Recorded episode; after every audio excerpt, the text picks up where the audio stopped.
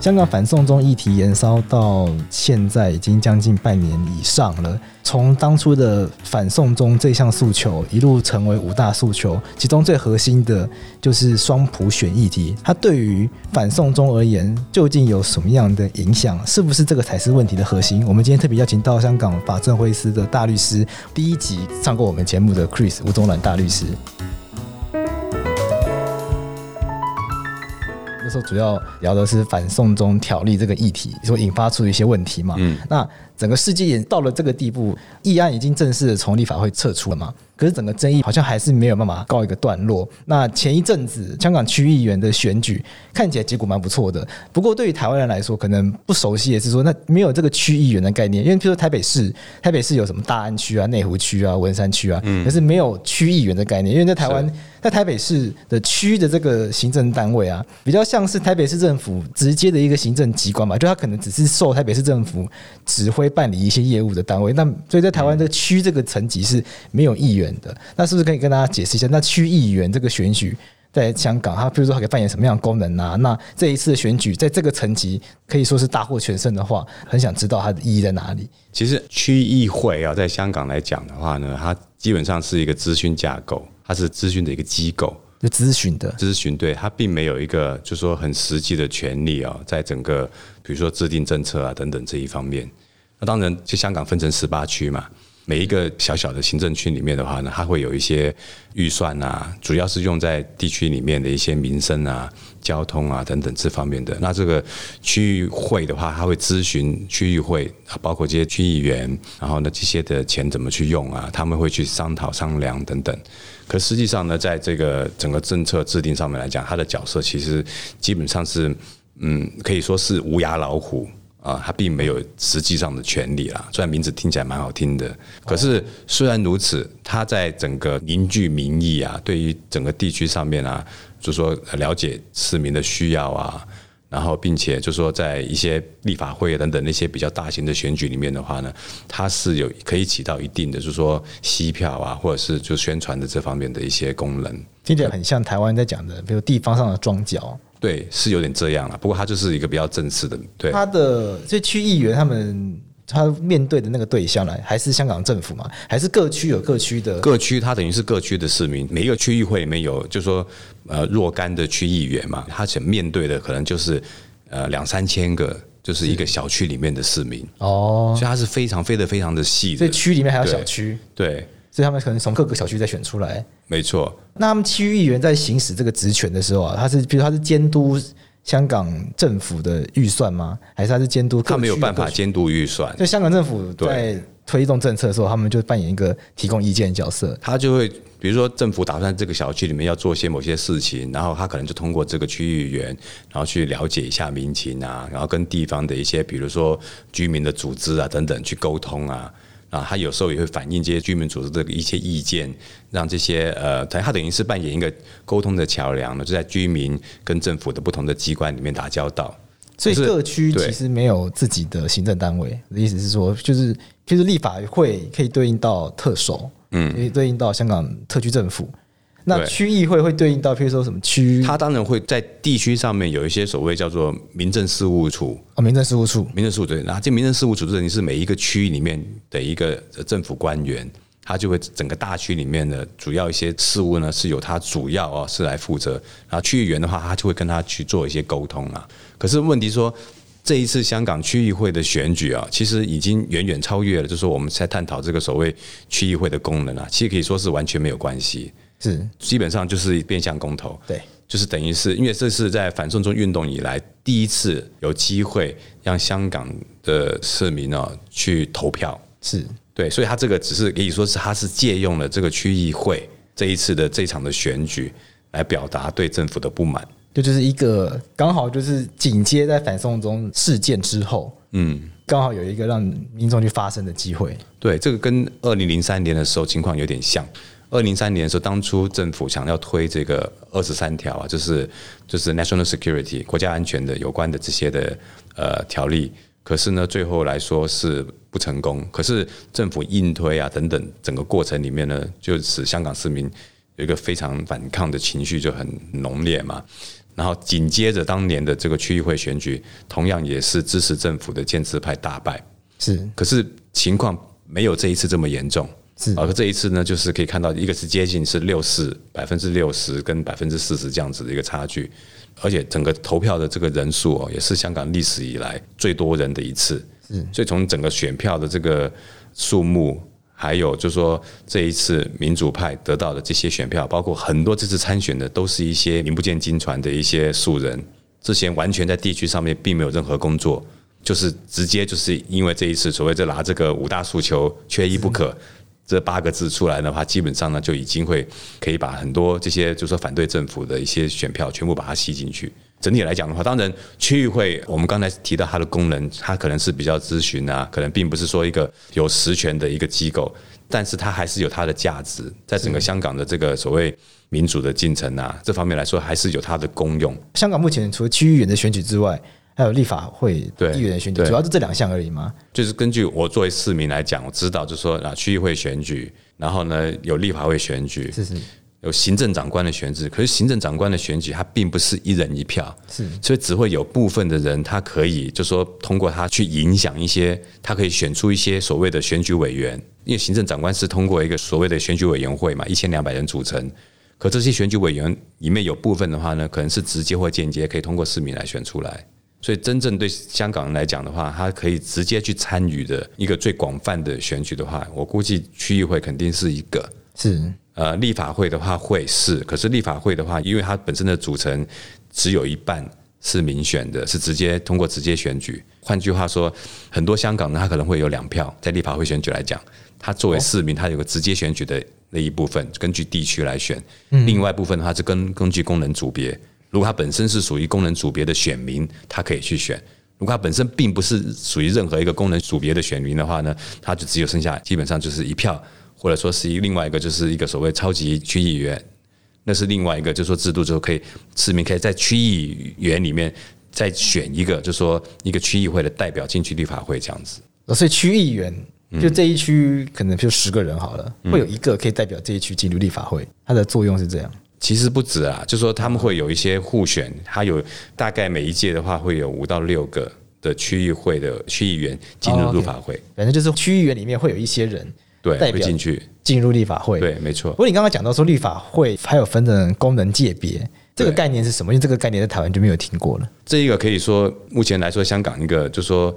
我们经常会听到所谓双普选，对，包括你这一次我们所提到所谓。呃，市民一个很强烈的一个诉求，就是所谓五大诉求缺一不可，其中一个诉求就是双普选。事实上，这个双普选这个诉求，其实香港的整个民主运动里面就是在谈这两个。所谓双普选，很简单，就是行政长官是政府的首长，是要通过一个就说一个普及平等的一种方式来选出来，一人一票。同时，另外一方面就是香港的立法会。也希望是可以通过说一人一票选出所有香港，就说立法会的呃这些民意代表。香港立法会刚刚听起来那就一半，有另外一半不是，可是至少这一半目前这样算是所谓的普选吗？立法会的有一半可以说是普选，对，另外一半还不是。对，那这个其实影响蛮大的哦。就另外一半不是，他是怎样选出来呢？他就是把香港就说分成很多不同的一些，根据他的专业啊或职业啊，然后来分成一些不同的界别，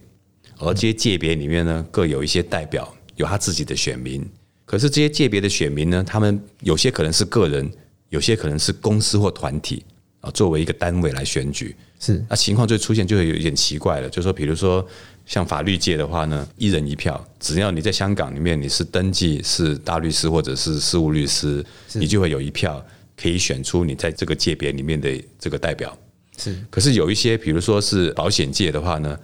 呃，香港可能有超过接近十万的保险这种从业人员，可是他们并没有一人一票。这些选票在什么地方呢？就是只有这些保险公司的呃老板他代表，嗯，所以他是公司票，他是以公司作为单位，一个公司一票吗？对，一个公司一票。那这样子的话呢，就是不管你的公司里面有多少的这个从业员，实际上你那个代表性呢，就变成是带路了，就是把它把它就说是在这个里面对。那公司票的话，实际上它代表的它这个利益啊，就是建制的利益，商界。所以一般来说，包括他选出来的代表啊，都是比较保守，或者他的这个是比较亲政府的这样子的情况哦，在这个呃工联界别里面比比皆是。所以整体上来讲的话，除了个别的一些界别是可能会比较，就说 liberal 啊一点的话呢，大部分都是商界啊或亲建制的利益。啊，这样子一来的话呢，我们就看到就是立法会里面基本上就会有一半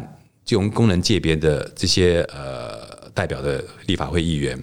绝大多数都是轻建制的，剩下一半的话呢就是普选。那这个实际上呃会产生什么效果呢？就是说。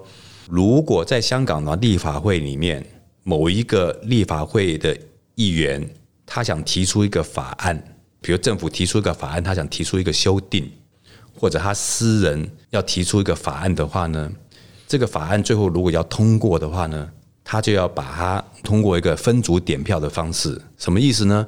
首先要在功能界别里面，在那边投一次票，然后呢，通过一半就大多数通过了。然后在这一个普选的另外一半的民选这些议席里面，对不对？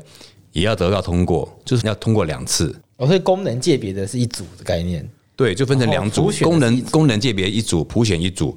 分别在两个这个组别里面呢，都要有一个大多数要通过，就说要多过一半的支持度，这个法案才有机会通过。那这个困难度就很大了。一般的私人议员提出的法案，他在直选的这些议席里面的话，要通过的话呢，相对来说是比较容易。是。可是到功能组别就很困难了。如果政府就说反对你这个修订，或者说是你想提出这个私人议案的话呢，私人法案的话呢，功能组别基本上他就会靠边站，就会支持政府。所以那个法案要通过的话是非常困难。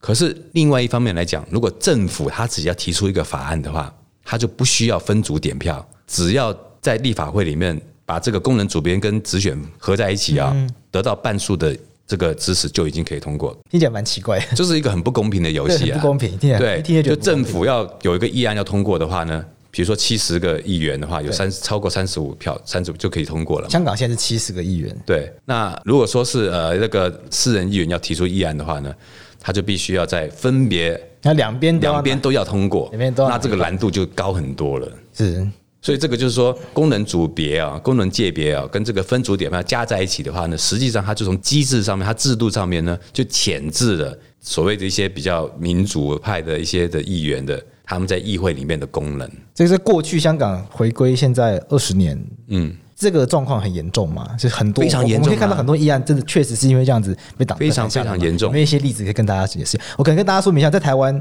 的立法院，我们也会分成立法委员自己的提案跟政府的提案。可是，嗯，不管是政府提案、行政院版，或者是什么某某党团版、那某某委员版，不过进去之后程序基本上是一样的。不会因为是谁提案，程序是不一样的，所以香港我今天也是第一次听到，原来政府的提案跟委员自己的提案会是不一样的程序。所以结果是怎样呢？结果就是说，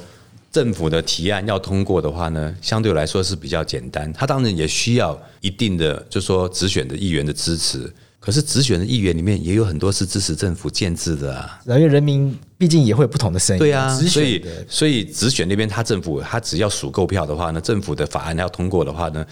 尤其目前来讲啊，呃，前一两年我们听到有很多的民主派议员被 DQ 嘛，是，然后呢，就如果这样的话，基本上政府在这个立法会里面要通过任何议案呢，可以说是轻而易举。这也是反送中这个整个运动啊，刚开始的时候，就是大家认为。如果这个东西放到立法会它，是肯定会通过的，才会产生就是说，为什么在议会外面要这么激烈的这种反抗，就是因为知道议会已经失效，没有办法去抵抗政府的这种这，如果要通过一个所谓的恶法。你是没有办法抵抗的，他就会很轻松的就出去，因为程序上看起来是没有去设计任何的关卡。可是呢，如果任何的立法会议员，不管他是建制也好，他是民主派也好，他要提出私人法案的话呢，在香港的立法会来讲呢，可以说是几乎是不可能的，没有办法通过。那这些议员在他们在议会的程序里面，有没有可能一些程序上的方式去阻挡？就靠通过拉布咯，是。比如说拉布啊，这可是拉布这种的做法啊，这两年来说，因为呃本身建制派在立法会里面是有一个控制权嘛，是，所以他们在这个期间里面就多次的去修改一些议会规则，哦，就把直接去改议会规则，对，改议会规则，然后就把这个拉布的难度大大的增加，是，所以目前来说，如果要拉布的话是非常困难，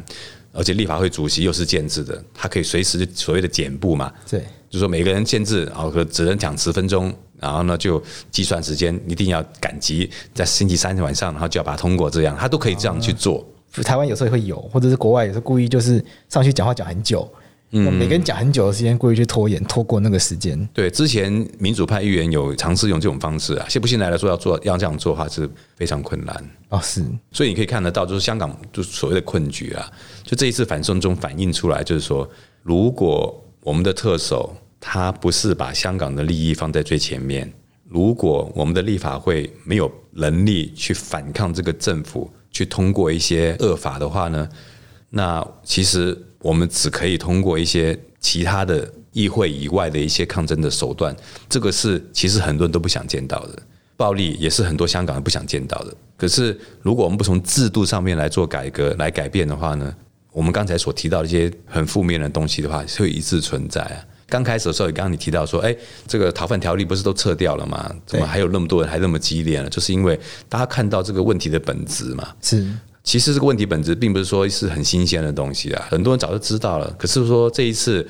是越来越明显了，甚至有很多以前呃认为说啊可以勉强去接受啊的一些游离票啊，中间的一些的选民等等啊，他们都可以说是觉醒了。是我听到有一些人接受访问就说，他说都经过六个月了，六个月还不行吗？什么都行了。所以他们就 所以这次出来投票有这么多的人，某程度上就反映了这一点。当然，我们也不可以忽略了，就是说其实还是有很多的一些市民，的确对于香港目前的这种状况啊，还是很忧虑，甚至是觉得很反感的。这个还是有。可是这一次区议会选举完了以后啊，刚开始大家还蛮开心的，可这个开心的情绪基本上维持不到二十四小时。然后大家就马上开始讨论，就是说我们怎么样可以保存这样子的一个成果，一个阶段性成果，对，然后把这个区域会再守住，通过社区上面的深耕细作，怎么样去继续把这种民主的这种的所谓遍地开花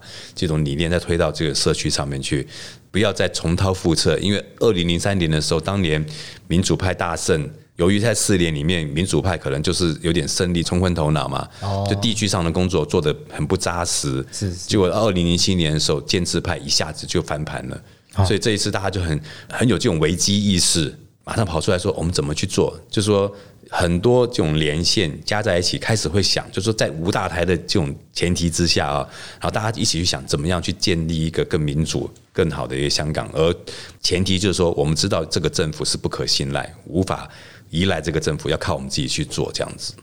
香港的这个政治的，就是台湾讲蓝绿，对，蓝是国民党，绿是民进党。香港听起来就是泛民跟建制。它背后这两个词背后，因为呃，OK，我第一次听到这个词的时候，建制，我不太能理解为什么还要用这个词，因为香港不是一个没有制度的地方，那为什么它叫做建制派？那其实过去有一些双普选方案出来，至少对我这个局外人来说，又很不很不懂香港的政治，所以就不太能理解说为什么它这个叫做建制，那一个叫做泛民，嗯，那为什么建制现在都会对应成好像就可以直接把它同义词就是亲北京的感觉？对，当然这个是传统上的理解啦，就是说泛民。就是香港的所谓，就是说，呃，在这个民主派的光谱里面，因为民主派支持民主的光谱里面，实际上也有很多不同的政治上的见解、政治上的立场，因为各种各种的路线，对，有不同的路线这样子，有些比较激进的，有一些比较温和保守，都有。当然会有。对，然后建制的话呢，一般来说理解是清政府，可是实际上建制里面也有一些比较开明、理性的一些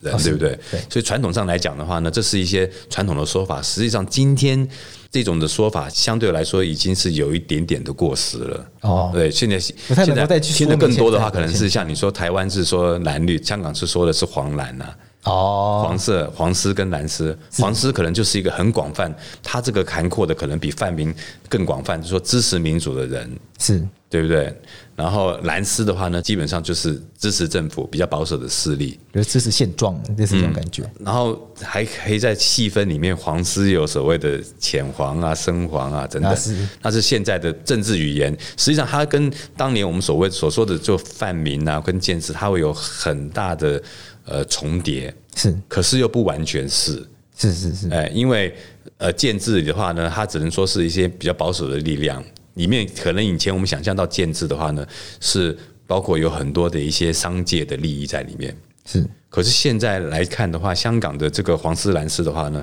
就商界可能里面也有分蓝丝跟黄丝，哦，乡志还建制里面可能也有是支持民主，可能是属于浅黄那一派的，是是。所以蓝丝现在可能更多理解就是一些支持政府保守。包括香港政府，也包括了北京啊，这个是整体，就是说从那个光谱来出现。当然，更深蓝的，甚至有一些我们可能说是他是比较盲目的去追捧啊，那那个是另外一种啦。可是台湾好像也可以想到一些类似会有这样，对不对？对。可是，在蓝丝里面也好，黄丝里面也好，都会有一些比较中间的，是呃，可能他们会，也可以说是他们也是比较理性的一一群，对不对？他们会去思考，他可能今天还是。是一个黄丝，可能明天就变成蓝丝了。是是，如果有一些黄丝，他认为哦，你的这个暴力程度已经超越他底线，他马上他的这个立场就会变成像一个浅蓝。是，所以这个其实，在这一种颜色来分别的这种政治氛围之下，包括我我们在香港很多。我们呃努力的方向就是怎么样去巩固，让这些浅黄的人继续支持我们现在这个民主运动，是同时让浅蓝的人去理解为什么我们这个民主运动实际上呢，并不是去挑战传统的一些价值，是反而我们是是想去保留，甚至去追求一些会捍卫我们一些传统的一些核心价值，我们的利益是相同的，希望他们也会。接受我们这种的一种价值观，然后转头成为我们的一些前方的阵营，或者说是不要那么盲目的去支持政府。是，所以这一次我我们我们看到选举啊，我们其实在这个策划或部署的时候啊，呃，我们就有在思考这个问题：说如果我们这一次因为政府的所作所为，包括香港警察的一些警报的情况的话。能够让更多的支持民主人出来投票，因为以前浅黄那些人呢，基本上他不出来投票的，然后直接不去投票嘛，他不去投票，对，所以投票率是很低的。以前区议会投票率很低，那我们说这一次的浅黄，他们都出来投票。如果浅黄都出来投票了，然后浅蓝的，由于他们对于政府这次处理的方式，可能觉得有点失望。我那么支持你，可是你做的怎么这么差，处理的这么差？是他们自己本身可能都有微言，很多浅蓝的，比如说家长，他可能就是小孩子在前线去冲，这样对不对？甚至被警察抓。对，我们就听到有一些区议会的一些在选举候选人的时候。有一些老人家啊，在那个投票之前就跟他说：“我今天会投票给你，并不是因为我支持你，而是因为我我的儿子、我的孙子都在前线被警察打了，我是支持他们。”是有这样子的，你知道吗？一般来说，这些老人家可能都是属于浅蓝甚至深蓝的，对，他们有些就出出来投票支持一些，就说这一次反送中的一些的候选人是。可是有可能有更多的浅蓝，他们也许就不出来投票了，是变成他们不出来投票。对，此消彼长的话呢，那就对整体我们这一边就会有利嘛。对，当然最后我们看到的情况。呃，有一点点不一样。我们看整体的票源，就是说投票的数目数字都增加了。是普选这件事情，在这个在反送中啊暴露出来，它才是真正的核心的问题。可是过去香港政府不是没有处理过，过去有一个政改方案，可是被否决掉了。我们应该这样讨论，就是说普选这个事情应该从香港回归来一直都在讨论。我相信应该是这样。那中间香港政府或者是北京政府，他有提出过一些方案，但是为什么人民？不不接受这些方案，对这个就要讲到一个，经常香港人都会提到，一看到香港很多如果有一些新闻的话，会有一个说法，就是说我要真普选。对，真普选，什么叫真普选？难道普选还有假的吗？对啊，就就台湾一定，就对台湾人来说，我第一次关心香港的政治议题，就是就是真普选那个字。那我第一个直觉就是说，那什么叫假普选？就很奇怪，台湾我没有生活过戒严时代的人，那就算在戒严时代啦，台湾人投票也都会去投。那国民党那都是可能开一票的时候突然断电。然后通所以通电恢复的时候呢，那个票箱已经不知道发生什么事了。可是大家基本上都还是会一人一票，这个形式是有。对，因为这个就是真的是有假普选这个东西的，所以才会有真普选这个这个想要了解看到什么是假普选。对，那什么叫假普选呢？就很简单，它就仅仅有这样子一个普选的包装，而实际上里面呢，你并没有一个真正的选择。什么意思呢？你刚才提到说，过往香港政府有好几次提出一些政治改革的方案。对。呃，这个中间里面，当然大陆那边也会有有相当的影响。通过释法，通过一些人大常委会的决定，然后呢，就会决定了香港包括这种所谓普选，我简单说是一人一票选出行政长官，或者说是立法会员全部取消这个功能组别这种或者功能界别这样子的做法。这个是我们香港理解说哦，如果我们真的要普选的话呢，行政长官一人一票选出来。就直接直选嘛？对，直选嘛，对不对？然后呢，呃，这个功能界别应该要取消，不要再有这种分组点票不公平的制度了。对，啊，这是一般我们的理解。然后呢，结果政府提出最后的方案呢，或者说是在大陆的呃设定的限制之下，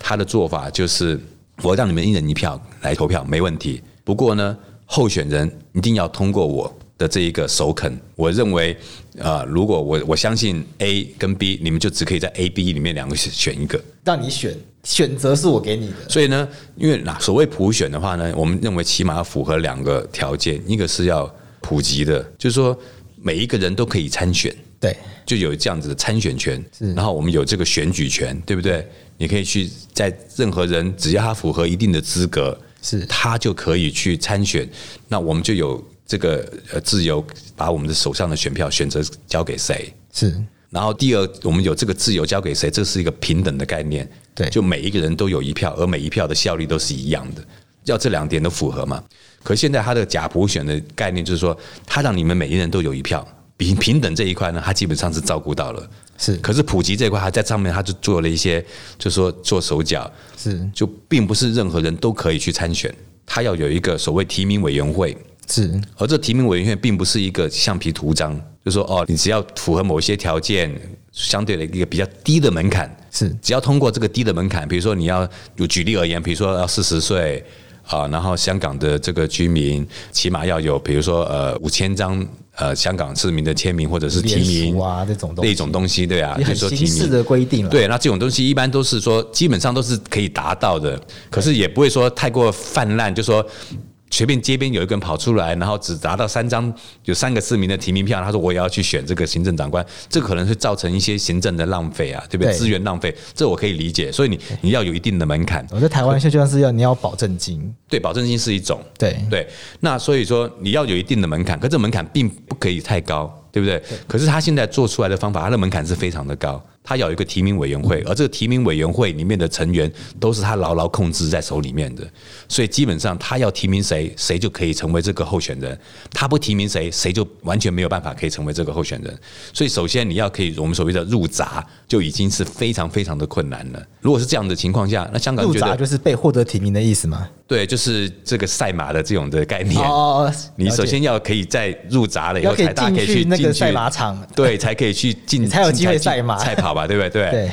他说你都没有办法进去这个这个闸口比赛，那也就没有办法了。对，那所以是这样子的情况之下，香港认为这并不是有一个真正的选择啊。对，你只是挑一些你认为可信的人，所谓爱港爱国的人士。很常听到要爱国爱港。对，那可是他是不是真的是爱港呢？他是不是？拥抱一些我们所珍惜的一些核心价值呢？就是说，在香港的利益或香港的核心价值受到威胁的时候，他会不会出来为香港人说一句话，然后告诉中央说：“哎，这个情况还这样好了，让他香港我们这边这样做，其实我们不会影响国家主权，可是我们我们也会跟中央的关系也会更好，只要我们这些核心价值得以保存。”可是，如果是中央首肯的那些特首，他不会出来讲这种话，是他基本上就是一个 puppet，是对不对？就他就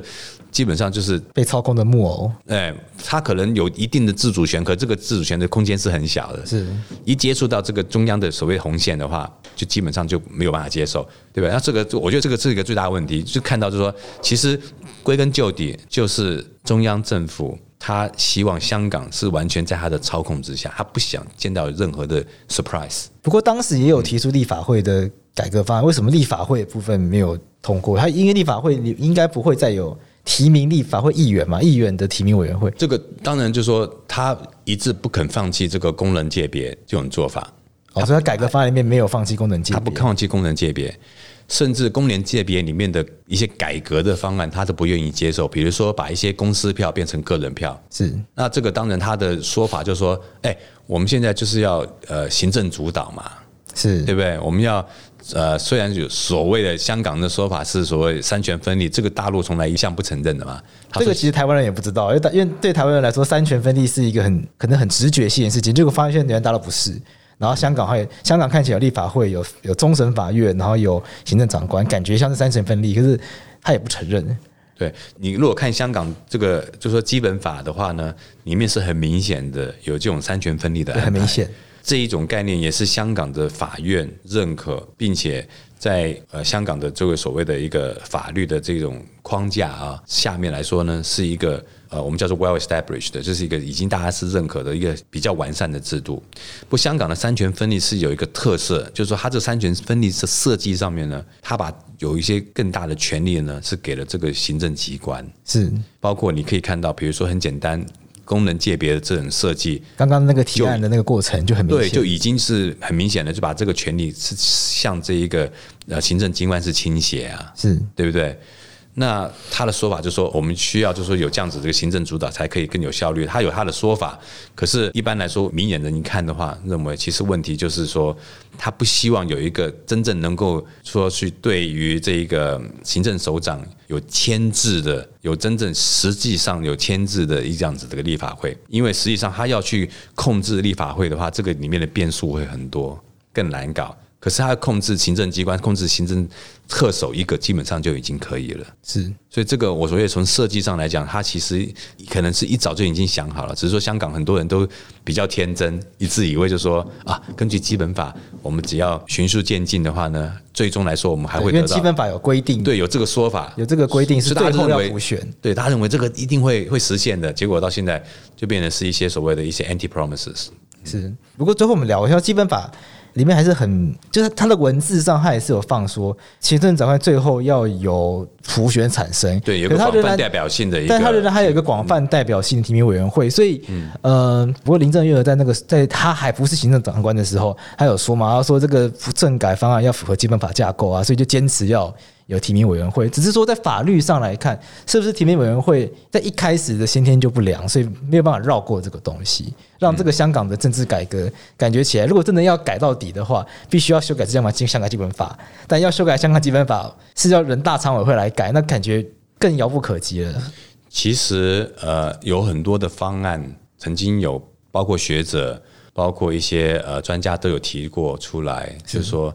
广泛代表性的提名委员会。其实也是可以符合民主的这种设计。我觉得提名委员会的设计可以让它，它是可以啊，就是说，所以所以提名委员会可以有这个东西存在是没有问题。问题是说，我刚才提到是说，你这个制度上面的设计，这个门槛有多高，对不对？是因为基本法里面并没有去定义。何谓有广泛代表性的提名委员会？对这个解读可以有非常非常多的，其中一个很简单的解读是，这个提名委员会可以全部都是由一些民选的代表出来做啊，比如说很简单，比如区议员。全部都是民选出来的。如果我们有我们有用一些有立法会里面直选的这些立法会议员，那如果由他们来组成一个提名委员会的话，那不是就有一个很好的民意基础了吗？确实，那这个理论上可以做到啊，因为基本上基本法没有说不可以这么做啊。对。那如果他们来做这个的话，然后在设计上面，你可以把这个门槛设计到是一个合理的门槛啊，你必须要有多少的保证金，你必须要多少的这种，比如说提名的呃人数这样子等等。是一般的，就是说人，我们认为是哦可以做得到的。那这个其实我们是完全可以符合基本法的要求，而达到一个普及及民等的普选，真正的普选。是，所以技术上我觉得是可以做到。问题说他现在本身他已经先有一个立场，根据他这个本身。的立场，当然后面他有他的 agenda 嘛，对吧？他这个立场说，哎，我一定要香港不可以出乱子，我一定要所有东西都要在我的控制之下，一定要有一个不会反抗中央的爱国爱港的人士来担任这个行政长官的话呢，那这个提名委员会就变成只是一个筛选的一个机制了。是，他就把一些真正可能会代表香港人的利益的。或者说是捍卫香港核心价值的一些候选人全部排除在外，是而两到三个人，真正他他认为你选这两三个人，任何一个你们香港选出来，我都觉得北京都会放心了，都会很放心，这些人北京都可以了。对啊，那这个对香港来说，这个就是一个没有意义的一个所谓的补选了。了解。好，我们今天谢谢 Chris 来到法科电台，跟我们介绍香港的这个选举制度，应该是说。从反送中议题延伸来，一路烧到真正的问题核心，其实在于说，香港的政府，包括行政机关，包括立法机关，因为他们产生的方式以及他们的功能都失灵。那这个失灵意思是说，他们没有办法真正的反映出香港人民的心声啊。对，所以逼得人民必须要走上街头。那过去已经走上街头很多次了，那反送中，我们甚至看到很多我们不愿意看到的结果。人民跟警察发生非常非常多的冲突。那呃，不要说血流成河了，可确实有非常多我们不想要看到伤亡出现。这个要付出很大的代价，台湾也是付出很大的代价，台湾也是付出很大的代价。对，所以我们还要继续努力。好，我们谢谢 Chris。好，谢谢。大家好，我是法律白话文运动的站长桂智。法科电台现在在 SoundOn、Apple iTunes、Spotify、Castbox 上面都可以听到喽。希望大家来订阅，并且帮我们按五颗星，让我们的节目获得更多的关注。也欢迎到法白网站上参与我们的订阅集资。我们最近也会推出很多的活动，相关消息都会放在我们网站上面，请大家多多关注喽。